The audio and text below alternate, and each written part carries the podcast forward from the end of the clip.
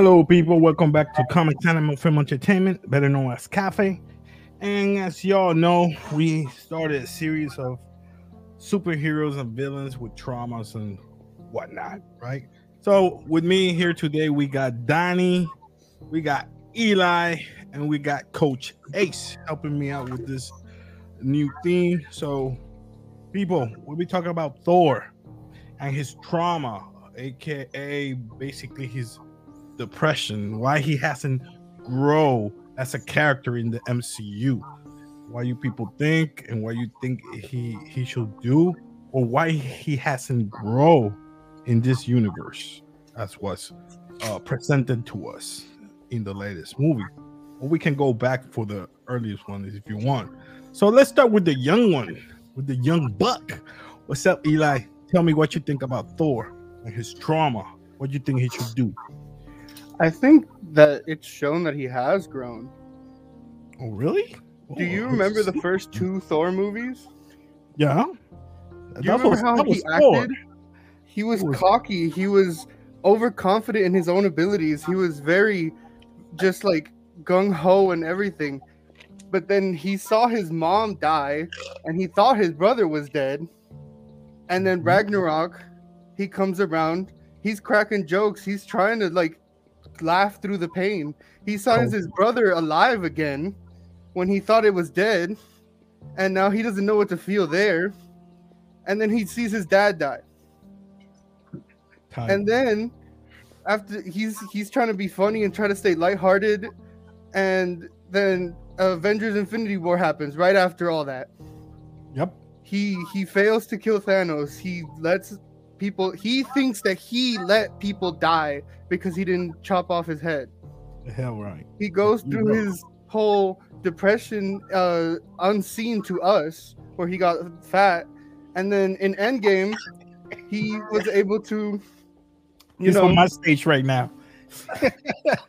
he was able to like fix his mistake as how he saw it but Mhm. he still hasn't processed through all of that he's just been drinking it through and playing video games instead of dealing with what his emotions are and so in this one he's he's back to like more of a normal thor but he's still like trying to be funny because he doesn't want to deal with all the emotions that he's feeling and Mhm. especially when jane comes back and he's all awkward acting because he doesn't know how to act around her anymore. Not after everything that he's been through. Nice point. Nice point. Well, well put. Well put, bro. All right, Danny, what you think? What's your point of view on this? Uh, let's see. Um, well, my, my point of view, uh, at, at least as a as a um, person seeing you know the first two movies, uh, it feels for me it feels like they presented this character in a way, and after those first two movies, you know, Ragnarok came. I feel like they completely changed his personality, and it was in a drastic way. If, if for me it, it wasn't you know let me just ease into it. No the first scene you see is just him making jokes. Um so for me it was a complete change of character of what the first two movies was.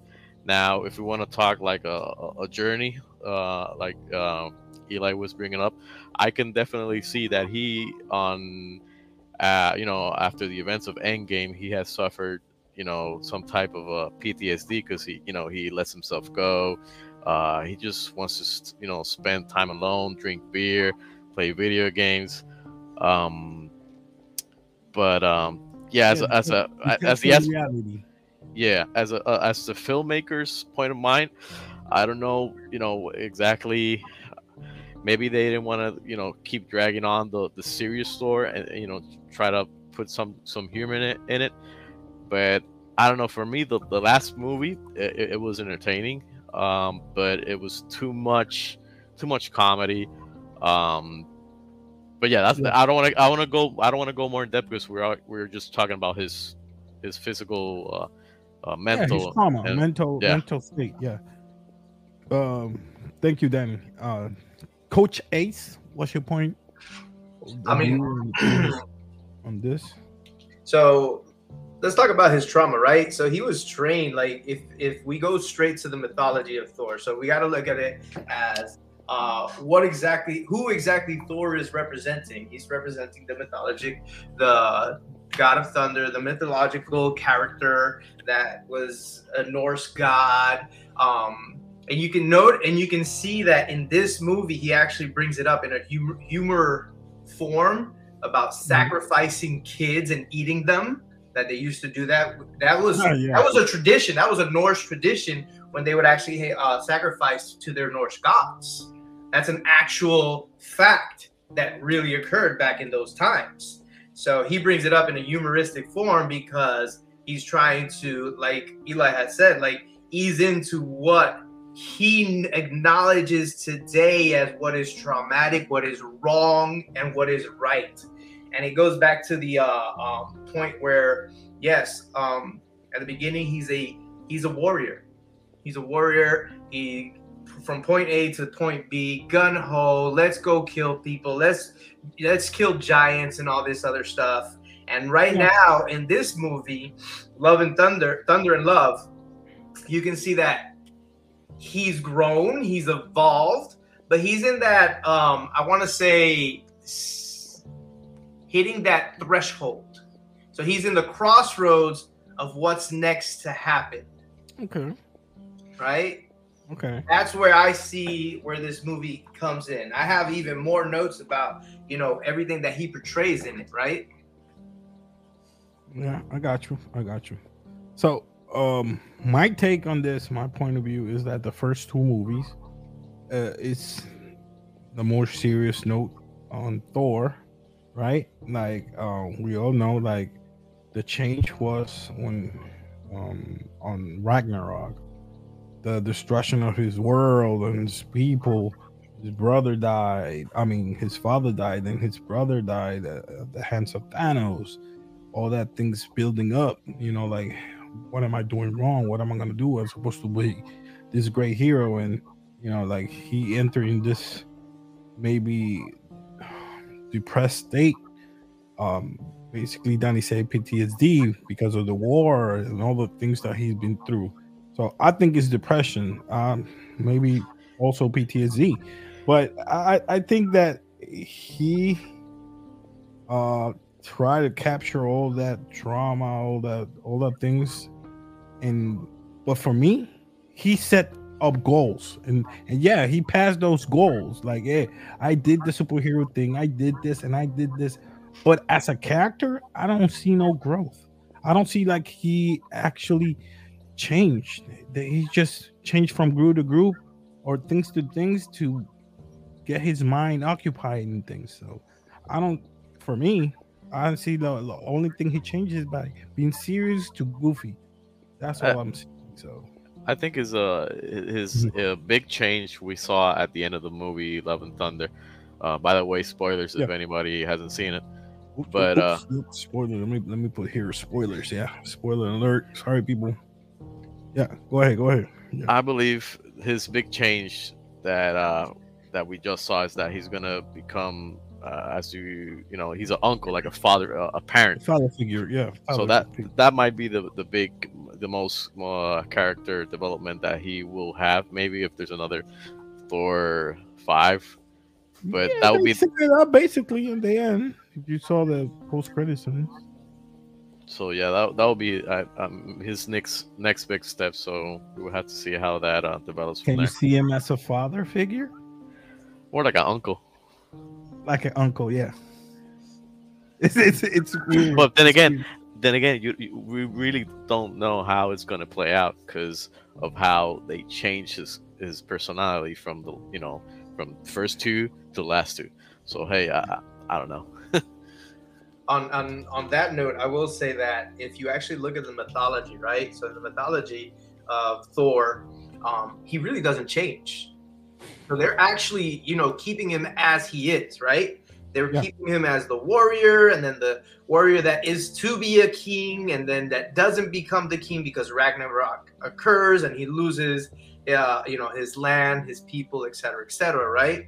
Yeah. Um, so, in the mythology, he does not change as the persona? Does he evolve into a, a more wiser warrior slash king? Yes, but not in totality. Does he have a son in the mythology? Yes, he has. He actually has a son from a giant that he had, like like they showed in Love and Thunder. Like he would have a lot of adventures on the side. He does have a son, which later on is brought in to when uh, in the mythology, but he he's not that father figure. So know, to answer bro. your question, no, he is not portrayed in the mythology as a father mm. figure, but he is portrayed as a warrior that has evolved and grown. Is he Yep. still cocky? Yes. Is does are there aspects of him that shift? Always. All right. All I feel like Love and Thunder kind of answered this question uh, because when he was talking to Jane while they were going to the the Shadow Realm, he said it himself. He closed his heart off. He closed out all the people that were helping him and kept pushing them away. He purposely sabotaged his own mental being and got himself stuck at this point. And that's why he told Jane that he wants to feel shitty about her but he doesn't know why. But it's because of all the other things that have happened, and he's just blaming her because she left him. But they were growing apart, as we saw in the movie. He he just wants to blame someone, and he wanted to blame her. Nice. Yeah, nice. Nice. Good point. Um, anything else that you I kn- think? I'm Danny, sorry. Go ahead. Yeah, ahead, go I, I've I've noticed uh, not only uh, um, not only Thor, but what I see, uh, you know, the the Russo brothers, um, they like to the first original group uh, of the Avengers. Mhm. All of them, if you think about it, all of them have gone through some type of mental trauma. Yeah. We had Tony Stark. He had nightmares. Uh, you know, we saw it on, in Iron Man three. He was having nightmares. Uh, he was having anxiety attacks because of the New York invasion. yeah. Yeah. I remember that. Uh, we, I I believe, uh, Captain America and uh, Don't go too Uh, far ahead because those are my coming on the upcoming. okay, okay, but, but but if if you think about it, all all those characters have had have had some type Yeah. of mental trauma. Um, Even So- War Machine when he fell from the sky, you know, like his legs kind of didn't work. You know, like he's paralyzed. Yep. But Oh, but, but it goes back to the to to you know the the archetype of what the hero's journey is, right? Yep. Perspective of what because let's put it like this in a in a if, if any of you guys have gone through university and taken an ethics class, right? What is right for me might not be right for you. It could Oh, be yeah. wrong. Got you. You know, it's like this. I, I don't want to get into a heavy topic, but let's just say that you know, like I'm pro-abortion and you guys are not. I see the an example. is not for It's an example. It's an example. example. I'm not saying I am or I'm Let's not, get that clear. But let's say like like that, right? In ethics class, so or even better. Um, let's use the the example that's always being used, right? There, there there's a train going down the, the track. There's 15 people on one side and two people on another. You have the power to switch a uh, uh, switch the tracks to hit two people. Would you hit two people to save 15? You're still killing people, right? The main point here is you're still killing people, but Yeah, what is the greater good? Yeah, man. right? I So know, each of these heroes, going to what Danny says, each of these heroes have gone through a trauma or through a traumatic event that decides what path they choose, what path they go through. And that's one of the big things that Joseph Campbell brings upon. And you can see it in a lot of movies, such as in Star Wars, biggest example ever. You see Anakin Skywalker chooses the light, the force, and then he goes to the dark, and then he turns back because he has help and support. Right. But going back to Thor, right?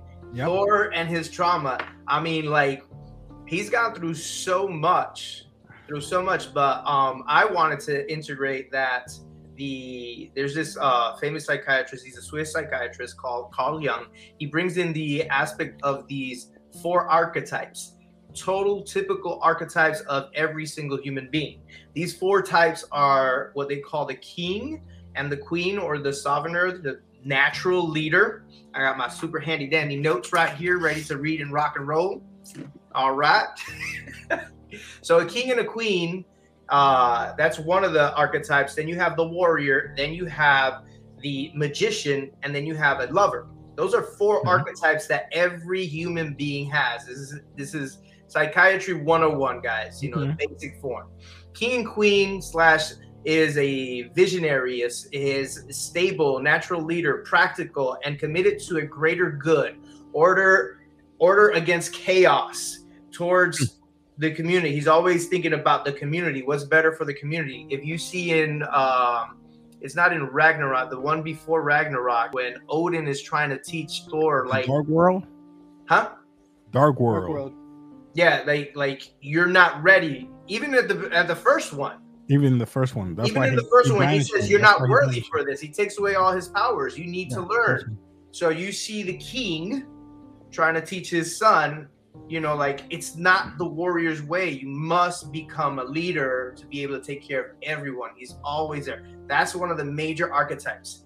Then you have the warrior, which is typical with with uh, with Thor, with Loki, and all these other characters, right? Uh, the warrior's uh, specs or specifications are he's always into action, he's strong, he follows through everything that he sets his minds through. In other words, he gets shit done.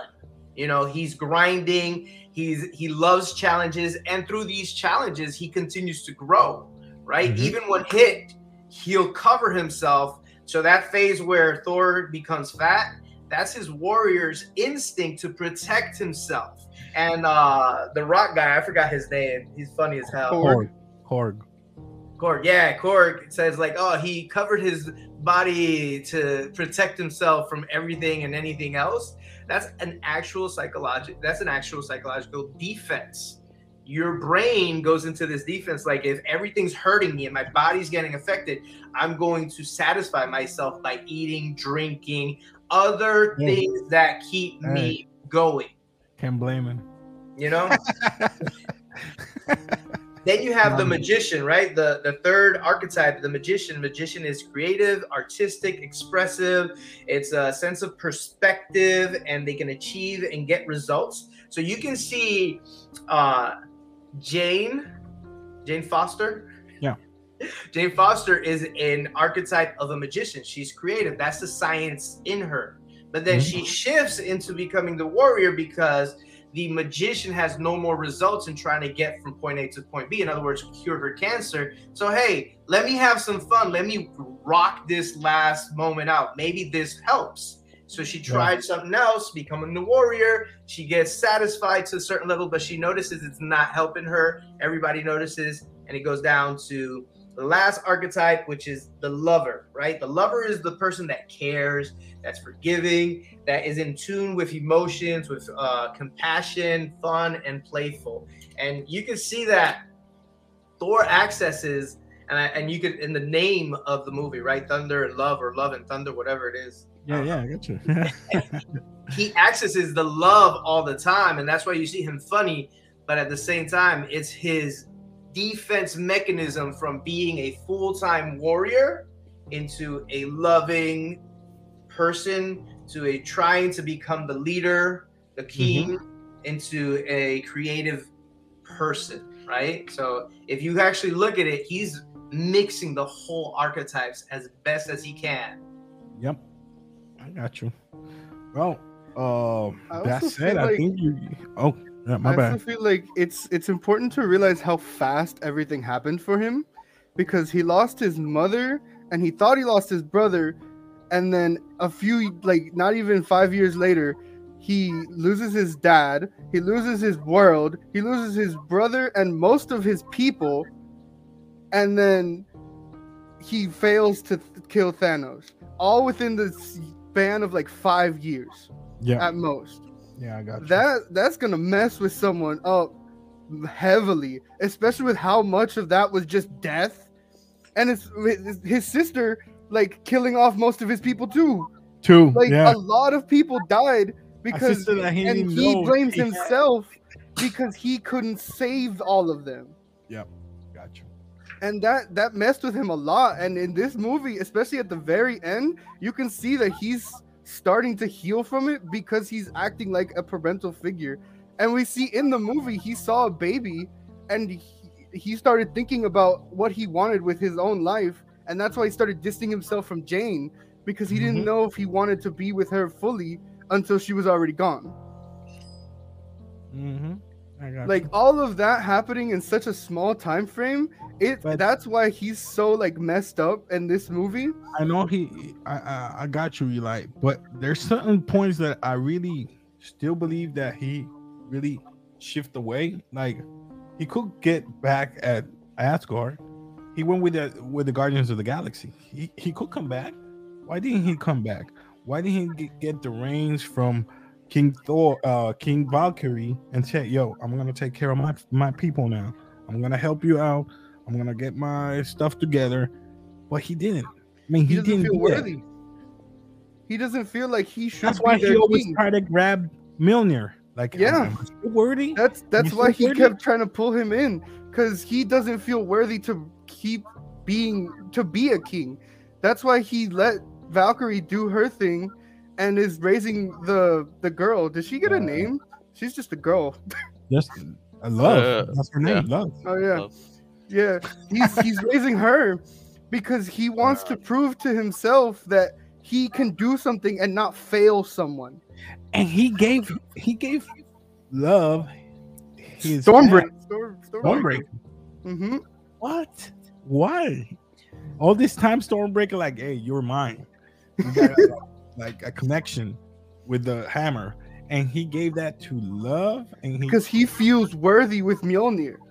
When it broke, you can tell that it like messed him up, Well, There's especially also with there's Yeah. also a, a, Oh, my a. Oh, a yeah, little ahead. detail on that. The Oh, reason go that ahead. Go ahead. sh- she's able to hold uh the the uh like he's he has to give her something pretty much because she cannot hold the hammer if you notice the hammer uh the the axe doesn't have the same enchantment that the hammer has that's why Gorr was able to pick it up uh in the movie Mhm. Mm. And I got a, I got a, I got a fun fact with the hammer and Thor and what it actually represents in the mythology as Okay. Norse mythology. So let me again my handy dandy notes. Go ahead, so so we can wrap up. So there is a story of the hammer of, of Thor being uh, stolen from him. In mythology, there's a story. The hammer is a, a representation of his masculinity. So when he loses, in other words, when Hela breaks his hammer, he literally, and this is this is a, a a right. mythological fact that is actually written out there Sorry, I'm uh, sorry. in one of his stories and one of his adventures is that when he loses his hammer, he feels like he loses his masculinity, his heroism, his Oh. courage, his confidence. You Okay. know, Now and when got I when I talk about masculinity, it's not just the sexual desire and passion. No, it's also what man is portrayed, right? A confident, outgoing provider. You know, the the the power, right? So when he loses the hammer, he loses all that sense of confidence. He gets another hammer because yeah, you know, you get you use you use a different uh, uh, stimulus to feed onto that confidence and all that good stuff. But then he sees uh, Jane with the hammer fully. It's not just to see if he's worthy or not. It's like it's his masculinity is being challenged now by a female who can actually um, hold the hammer even much better than what he used to. Yeah. That's why one of the things that I believe, and it's my opinion, I believe that that's why he was all the time trying to grab it. Is like, how can she use you better than I can? How come? Did she swing the hammer to fly? Yeah. Yes. She did. I Mhm. didn't notice that. I know that she threw like because it, it, it was It's broken. broken. And you saw multiple, yeah, multiple attack. that was nice. That was nice. No, yeah, yeah. So, so that's one of the the fun facts of the hammer and Thor. Mm, didn't know that. Before we go, uh, something else you you guys want to add? Yeah. Hey, go I ahead. feel go like ahead. if we get a Thor five, Hmm. and Hercules is gonna uh, probably gonna be the villain there, I feel like th- that movie will let him fully like heal up. It'll just make him feel like he is worthy to do everything. He can protect his his people, which is love. family, his family. But Yeah, his real. family. His family, love. And yeah, and if Asgard comes to like be in trouble, he will probably be able to fully save it, and no one's gonna get hurt because he knows that. and he's gonna die. yeah, I don't I'm think sorry, he's gonna but die. that's gonna happen. That's gonna happen. I, I don't I don't feel like he would die, but I feel like if he does, that would be the perfect send off for him because Yeah. he was able to protect everyone and still like keep them alive without being injured at all, and he finally got his like last moments. Yeah. and then he'd see his family again in Valhalla, Valhalla. and he'd be with them and with Jane, and that would be like the perfect send off for Thor, in my That'll be opinion. tight. That'll be tight. That'll be tight. So so we're looking at a at a ending like with Wolverine. Oh, that, that will be the next people. Before we go, uh, uh, if you you guys want to comment something else, Oh Um, yes, yeah. I have one more. go, one more go ahead, go ahead, go ahead. This is this is a fun fact, and if you guys watch the movie again, right? So if you guys notice when um, Thor grants the power temporarily to the children, right? Yeah, I get. That is fine. When he when he transfers that power, it shows it from an image from up top, and it's it's it's it's uh th- that electricity, right? Tree of Look life. At- three. look at it c- closely it is actual the actual depiction of the tree of life which is also portrayed as the tr- the the asgardian tree with the nine realms where everything all the life is passed on that was mm. one of the most important. I know it was a tree, but I didn't know it was the tree of life. You know, like yeah yes and and ramifications and whatever. and it's and it's reversed right so the, the the branches are out to the children that signify and that life shall continue on and the roots come from him if you look at it and then he's passing on to it Yeah. it was an amazing moment i was like oh my god i gotta put it on my handy dandy notes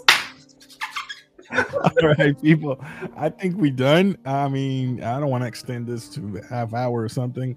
Um, Danny, something else? E- Uh, no. Eli, Ace, nothing else. Next, we'll be talking about the Canadian machine, uh, aka uh, um, Logan or Wolverine. We'll be talking about that and PTSD and all his trauma. So that will be next. Uh, you guys are invited if you want to come. I don't know. Hopefully, I don't know if, if Tammy will come back. the Uh, counselor the counselor. I hope she comes back. So if you guys want to come and join us, just subscribe and you know, um, press that like button. It will help us a lot. So as we as y'all know, uh, we here in Comics Anime Film Entertainment, we always keep it real. And now we're gonna say good good night or goodbye or whatever. So let's just say peace, all right? So Peace. let's throw a peace sign. Peace.